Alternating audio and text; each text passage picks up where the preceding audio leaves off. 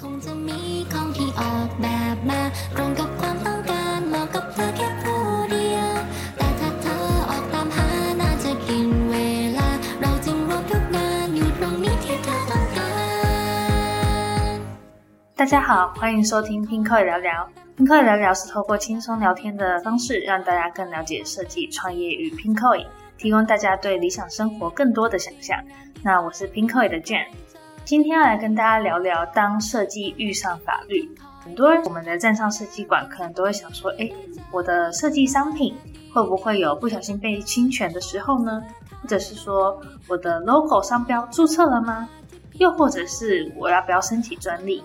这些都是设计师在一开始入门的时候会遇到的问题。那我们今天就是来简单的跟大家聊聊说设计遇上法律的入门篇。在正式开始之前，欢迎大家先订阅 Pinko 聊聊的 Podcast 频道，这样就不会错过我们每一周都有更新的精彩以及有趣的内容。回到今天要聊的主题，那今天的主题总共会分成四个阶段。第一个阶段是聊著作权，第二个阶段是聊商标权，第三个阶段是聊专利权。最后一个阶段的话，我们会分享 Pinkoi 这边有接收到的一些争议案件来回顾一下，大家可以怎么样去处理跟避免。好，那我们回到著作权入门。那每当完成一个创作的时候，可能会担心说，哎，我的创作不小心侵权或者是被侵权。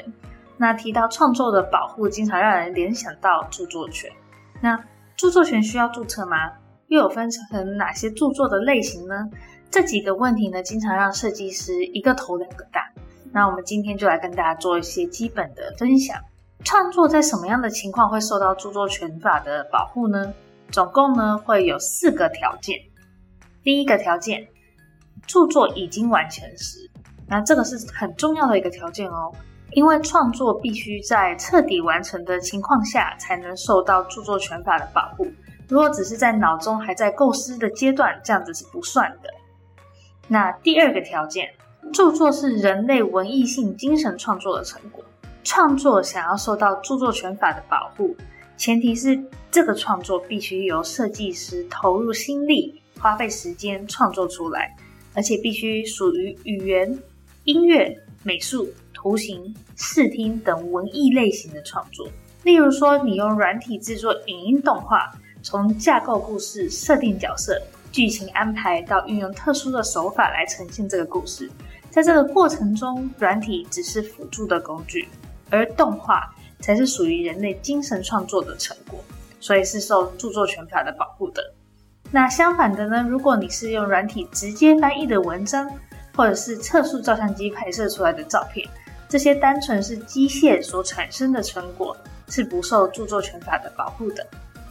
第三个条件。著作权必须具原创性。著作权要求原创性是不用达到呃前无古人的地步，但是要跟前面的人的创作有一些区隔之处。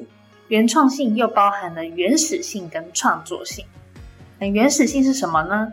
原始性是没有抄袭别人，完全由著作人独立完成的原始创作，因此就会有两个创作相似度极高，但是只要是由设计师独立完成。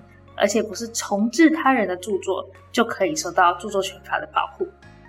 那创作性是只要有一定内涵的创作，而且创意要足以表现设计师的个性或者是它的独特性。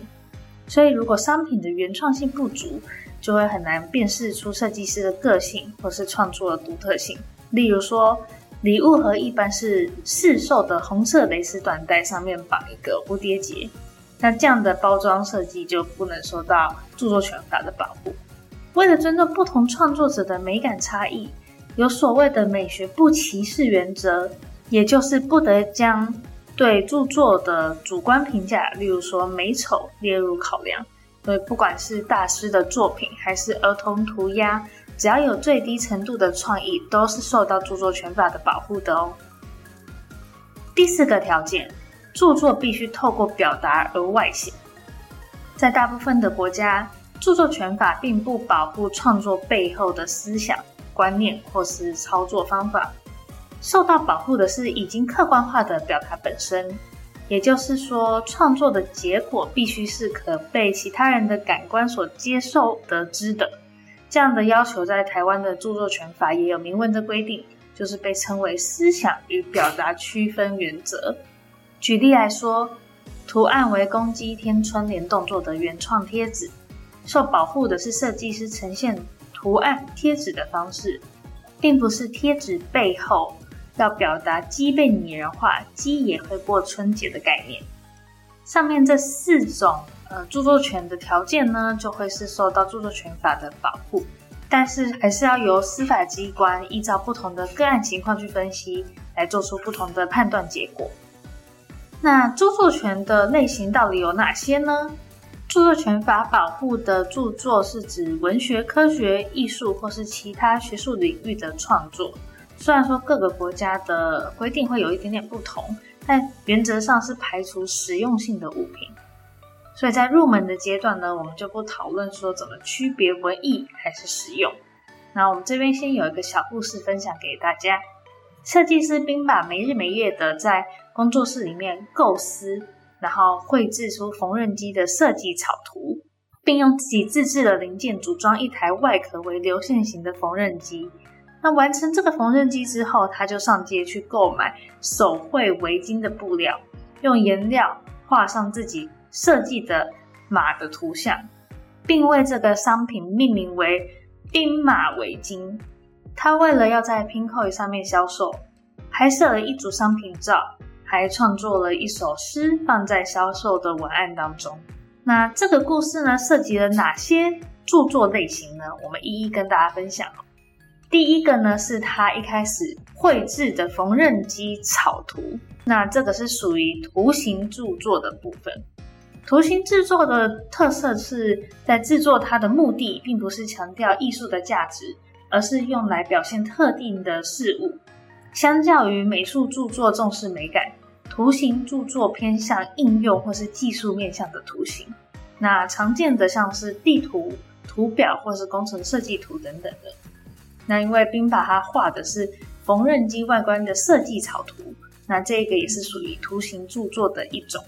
那接下来的话是他在布料上画了一个马的图像，那这个马的图像就是属于美术著作。美术著作是除了以美感为特征之外，也要能够表现出设计师的思想与情感。那常见的类型就会有绘画、版画、漫画、卡通、素描、书法、字形绘画、雕塑等等。那再来的话。他为了要在 Pinkoi 上面销售，所以拍摄了一组照片。那这个照片就是摄影著作。那很多设计师也会常常用摄影照片的方式来呈现创作。如果这个影像是带有思想和情感的，就会成为摄影著作。法院在认定是否为摄影著作时，时常也会从作品的主题性、摄影对象的选择、构图、拍摄的角度、光影、景深等因素来考量。若影像带有思想与情感的创作结果，极具有原创性而受到著作权法的保护。那使用他人的照片去进行去背，在利用电脑调整的过程中，如果只是单纯变更大小、长度，这样通常不会被认为是改作，而是对原有的摄影著作重置，进而构成侵权。但还是会依照个案的情况不同，会有不同的认定结果。最后是他为了销售在文案中写的一首诗，这首诗呢就会是属于语文著作。那语文著作可以分为语言跟文字，包括诗词、散文、小说、剧本、学术论文、演讲等等。若是以数位档案或是录音档的形式存在，也属于语文创作。并不会因为储存媒介的改变而被归类为电脑程式著作或是其他类型的著作。在了解著作权的不同类型之后，接下来我们要大家了解的是著作权需要注册登记吗？那我们这边有一个简单的整理。第一个是著作权无需注册，创作的当下就享有权利。那著作权在多数的国家都是采取创作保护主义，当著作人。在著作完成时就享有著作权的保护，不需要去注册。例如，设计师手绘的明信片一张，在完成的那一刻就无需任何动作，就算没有对外发表，也会自动受到著作权法的保护。那再来是国外著作在台湾也受保障。在台湾二零零一年加入世界贸易组织 WTO 之后，就需遵守与贸易有关的智慧财产权协定。那其中互惠原则会要求各会员国必须保护其他会员国国民的著作，例如说美国画家的创作不会因为在台湾贩售就不受到美术著作的保障。在了解完著作权之后，我们接下来进入到商标权的入门篇。在刚开始一个品牌的时候，其实第一步就会是有 logo 的产生。那你精心设计的 logo 注册商标了吗？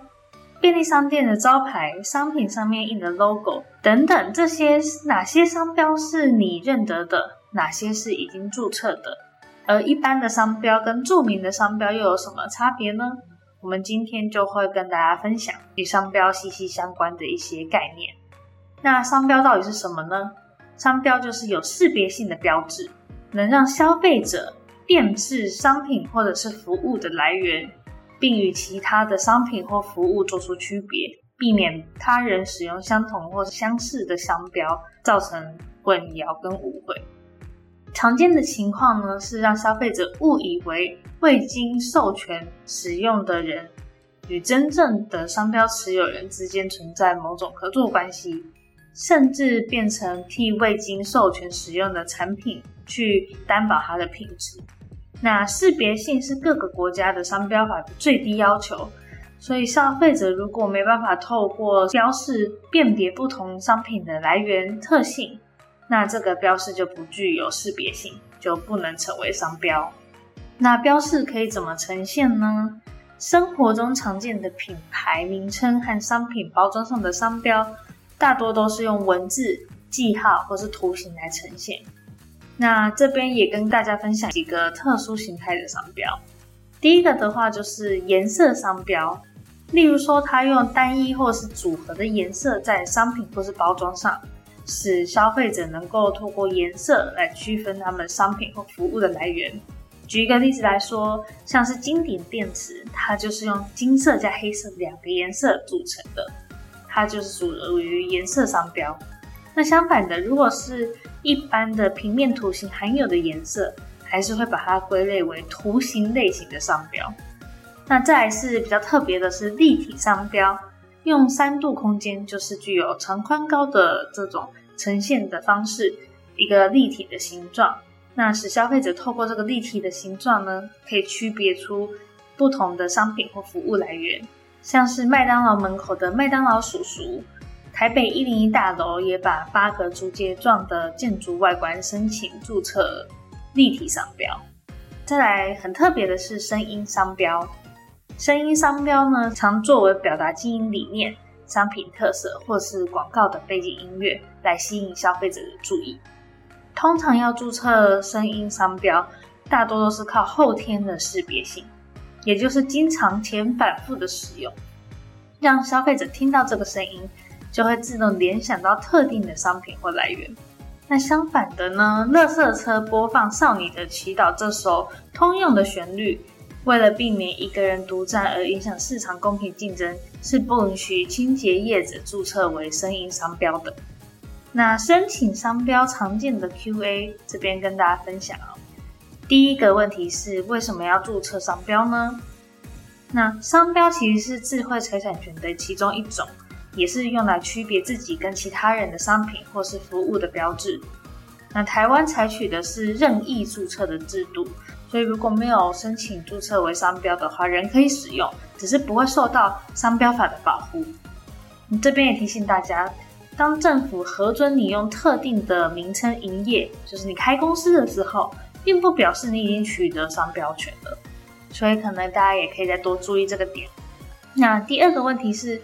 我注册商标有什么好处呢？商标一旦注册，商标权人除了排除其他人使用的可能性之外，也可以授权给其他人使用。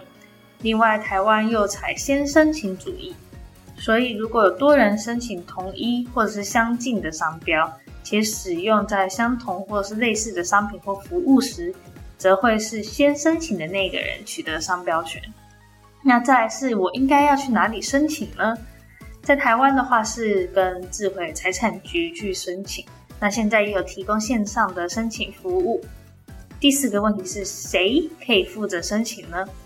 现在的话，个人、公司行号都可以直接向智慧财产局申请。那如果你不了解申请的流程，也可以咨询相关的事务所，或者是委托给商标的代理人协助你去申请。注册商标的时候，是否要决定商品跟服务的类别是什么呢？没错，在注册的时候，你就要提出你指定的商品或者服务名称，决定商标法提供的保护范围。所以，设计师在提出申请前，就应该要先想清楚，你未来在业务上要提供的商品或是服务是什么。那我取得商标权之后，我可以用多久呢？商标权一旦申请。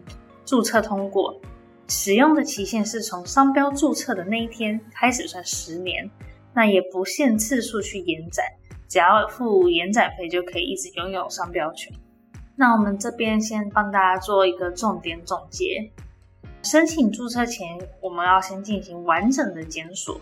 那进行检索可能会发现一些潜在的问题，例如与注册在先的商标或者是申请中的商标有混淆。或是误认的可能，那这样的话，你的申请可能就不会被核准。所以事前的检索是一个节省申请商标花费的好办法哦。那再来的话是品牌有知名度，商标也具识别性，要尽速申请商标的注册。那如果不申请注册商标，不止无法取得法律提供的权利，如果别人用了你的商标，你会产生前所未有的无力感。因为你其实没有根据可以去阻止它。那再来的话是把眼光放眼全球，做好布局。商标权的保护范围只限于申请注册的领域内，又叫做属地主义。如果在海外注册商标，但从台湾将商品或者服务销售到海外，很可能一踏入新市场就因为涉及侵害当地已注册的商标而被赶出市场。所以千万不要忽视商标的布局，要事前了解其他国家或是地区的规定。再来是要跟大家分享专利权的入门。申请专利好像很不容易被核准，是这样子吗？专利等于发明吗？我的创作没有技术性也可以申请专利吗？有使用期限吗？有哪些类型的专利可以申请呢？这些问题，我相信大家应该都很困惑，有很多以上的疑问。那我们今天就跟大家分享一些申请专利相关的入门必备知识。那在正式进入正题之前，也要先跟大家聊聊专利制度的目的是什么。那专利的话，就是透过政府核准，让专利权人在特定的期间可以排除他人使用的权利。那不过要获得这样的特权。相对于专利权人必须公开原本保密的技术作为交换，而大众在专利权期间过后，可以进一步享用跟利用这些专利。那申请专利的基本知识，那相较于著作权，获得专利需要必备的要件跟判断的条件都更为复杂一些。那我们这边是先提供一些简单的基本概念。那第一个概念就是，如果你要申请注册专利，申请人提出的创作内容必须明确且充分的揭露，而且能让同一个技术领域有正常知识的人能够依照申请人公开的专利内容来实施，这样才可以获得专利的保护。那第二个概念呢，是当提出专利申请后，审查官会把申请案的技术与市场上的其他技术去做比较。就是技术比对，如果在申请前就已经公开了技术，则会被称为先前技术。专利有三个要件，跟大家分享一下，分别是产业利用性、新颖性跟进步性。那产业利用性又称作实用性，只要申请人提出的技术或是创作可以被应用在产业中，就符合这个要件，也是呃这三个要件中最容易达到的。那第二个点是新颖性。申请专利的技术或创作必须与申请日前的先前技术不同，而且在申请日前未揭露于刊物、没有公开使用或是没有被大众知道，这样子才符合具有新颖性。那第三点是进步性，有一个很重要的观念要先跟大家分享：如果没有通过前一个第二点新颖性的审查，审查官就不会继续审查进步性了。那进步性的要求是申请专利的内容要达到足够创新的程度。因此，若依照现有的技术可以轻易得到一样的结果，这个专利申请案就不会具有进步性。那专利有哪些分类呢？那专利权其实是智慧财产权的一种。那法律让专利权人在一定的期间内可以排除他人使用，但各国的专利分类不太一样。以台湾来说的话，分三个种类。第一种的话是发明专利。专利法里的发明其实指的是利用自然界的规律产生具有功能性、技术性的创作结果。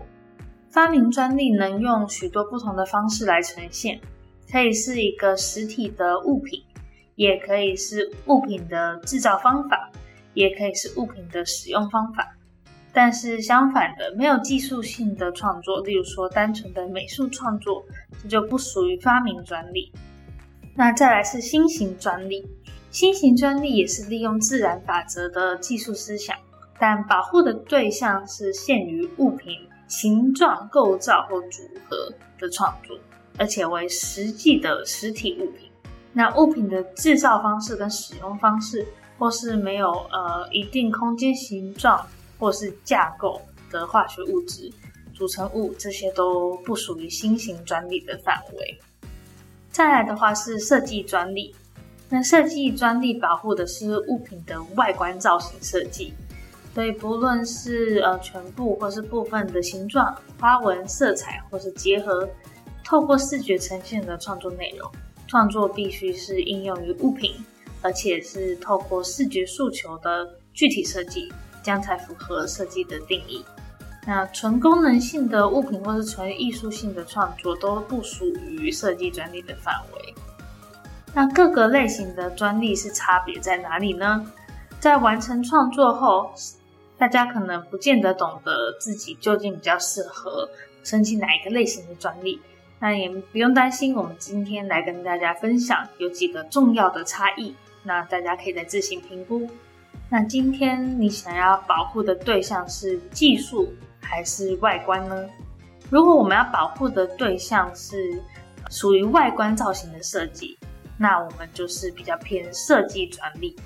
那如果我们要保护的是技术内容，就会比较偏发明专利或者是新型专利。那再来的话呢，发明跟专利跟新型专利虽然都是保护技术内容，但是新型专利呢，它比较是呃限制在物品的形状、构造或是组合。那发明专利涵盖的范围就会更广一些。那再是审查方式，是要形式上审查还是实质上的审查？那新型专利是采用形式上的审查，申请人提交的文件只要符合法规的要求，就可以获得专利权。那发明专利跟设计专利呢？除了一开始要符合形式审查的要件之外，后续还需要通过实质审查，必须进行仔细的技术比对，所以审查的时间也会比较长一些。嗯，再来的话是权利的期限，每一种不一样的专利，它们的呃期限都不太一样。那像刚刚所说的商标权的期限是不限次数可以一直延展，但是专利型的权限是有时效性的，而且一旦期限满了。任何人都可以自由的运用这个专利的内容。我们刚刚说的这三种专利——发明专利、新型专利跟设计专利，都是从申请日开始算。那发明专利是有二十年的期限，新型专利是十年的期限，那设计专利是十二年的期限。呃，相关的资讯呢，大家也可以上 Pinko 里面去找寻专利的相关关键字，就可以看到我们更详细的文章介绍。这边再做一个小小的总结，在申请专利之前，可以先思考几以下三个大点。第一个是你预计要申请注册哪一个类型的专利，你可以先了解自己的创作是着重在功能、技术还是外观特殊设计。那再来的话是你要先申做申请前的检索，因为专利是采用先申请主义，所以一个发明如果有两个以上的专利申请时，最先申请的人就会获得专利。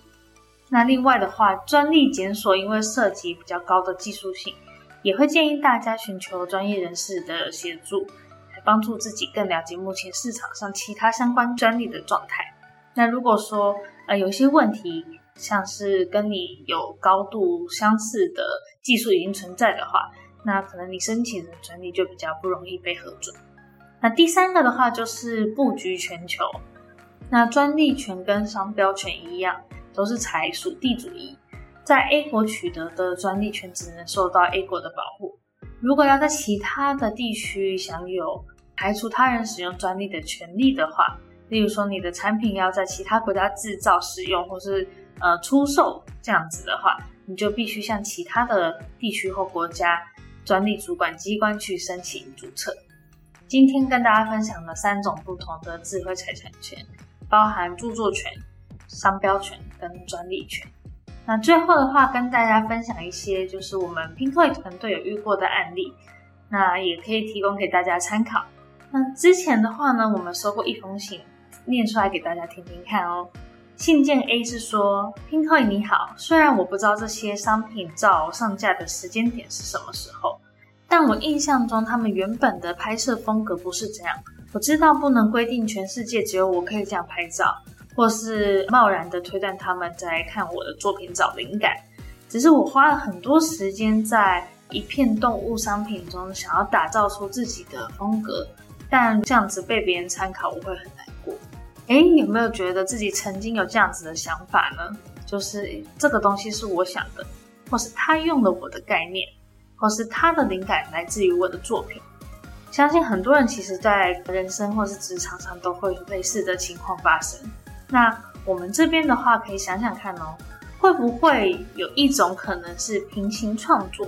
你知道吗？在著作权法的概念中，其实有一种难以置信的巧合会发生，就是在世界的彼端，可能有另外一个人跟自己有一样的想法，并且制作了一个很独特且外观功能都跟自己很相似的作品。但是这样子的平行创作其实是不会产生侵权的问题哦。那你可能会想说，哎，那我可以比较上架时间的早晚吗？其实，在上架时间早晚不会是判断侵权与否的标准，关键的话应该是要准备可以证明你是原创者的资料。如果你觉得你的权利受到侵害，我们会建议的是准备一些佐证资料，比如说创作的原稿、创作的历程、公开时间、地点等等等。也可以从生活中、商业行为中去找到线索，来探究对方的行为是故意还是不小心的。那再来再分享一个，这一封信件里面是说，设计馆八八八的陶杯与我的造型很相似，很明显就是在抄袭我的设计元素，侵犯到我们的作品。我们希望拼客也可以处理。那另外我在拼客搜寻呃关键字陶杯的时候。只有这一家的商品跟我们家的作品很像，我实在是感到非常的不舒服。那我们可以来想想看哦，了解著作人享有的权利，像之前我们有提到的著作权入门的内容，其实著作权包含了很多的类型，像是美术著作、摄影权著作。但如果涉及侵权时，要先了解著作权中著作人主要的权利。那我们观察到许多的人都会使用抄袭、模仿、学我、侵犯我这样子的用语，但因为不只是著作权法中没有这些说法，而且这些说法比较口语化之外呢，也会让大家会比较摸不着头绪，也不太清楚到底发生了什么事情。所以最好的做法会是，你觉得自己的权益受到侵害的时候，你可以说明被侵害的是什么样的权利。例如说著作权、商标权还是专利权，让大家可以更容易的去了解来龙去脉，以及可以怎么样做进一步的动作。甚至我们会更建议进一步的说明，被侵害的是著作权法里面的什么样的权利。例如说，可以比较详细的说明是你的著作人格权被侵犯，或者是著作财产权里面的重置权、改作权，还是公开传输权。被侵犯，透过这样比较具体的说明，可以让大家更有效的去采取解决的行动。那最后的话呢，是来信跟我们说，嗯，请立即下架这几样侵权的商品，或者是请协助我们保护我们的作品不被抄袭。其实发生这样的情况，我们会有几个方式可以提供给大家。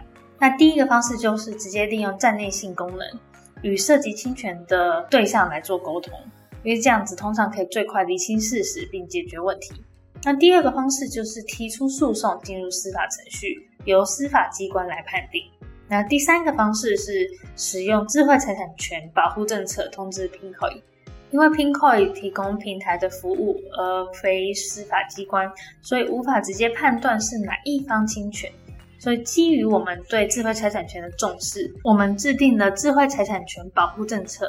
当 Pinkoi 上的商品侵害了你的智慧财产权，可以看上面叙述的政策。并提出智慧财产权侵害通知书及相关的证明文件，让我们知道。那今天跟大家分享了这些关于创作或者是权利，还有一些小故事。那相信大家都对于这些有一些初步的了解。那我们会希望说，每一个设计的人也好，使用的人也好，都以健康不猜忌的心情来看这些分享。那我们希望透过案例，或者是让大家更了解这些权利的方式，来让每个设计师可以在未来面对侵权的疑虑的时候，都可以从容有效率的去解决问题。那你可能也会觉得法律本身有一点距离感，但为了创作之路，不要放弃了解它。那今天我们的分享就到这边，希望带给大家满满的收获。那我们下一次见，拜拜。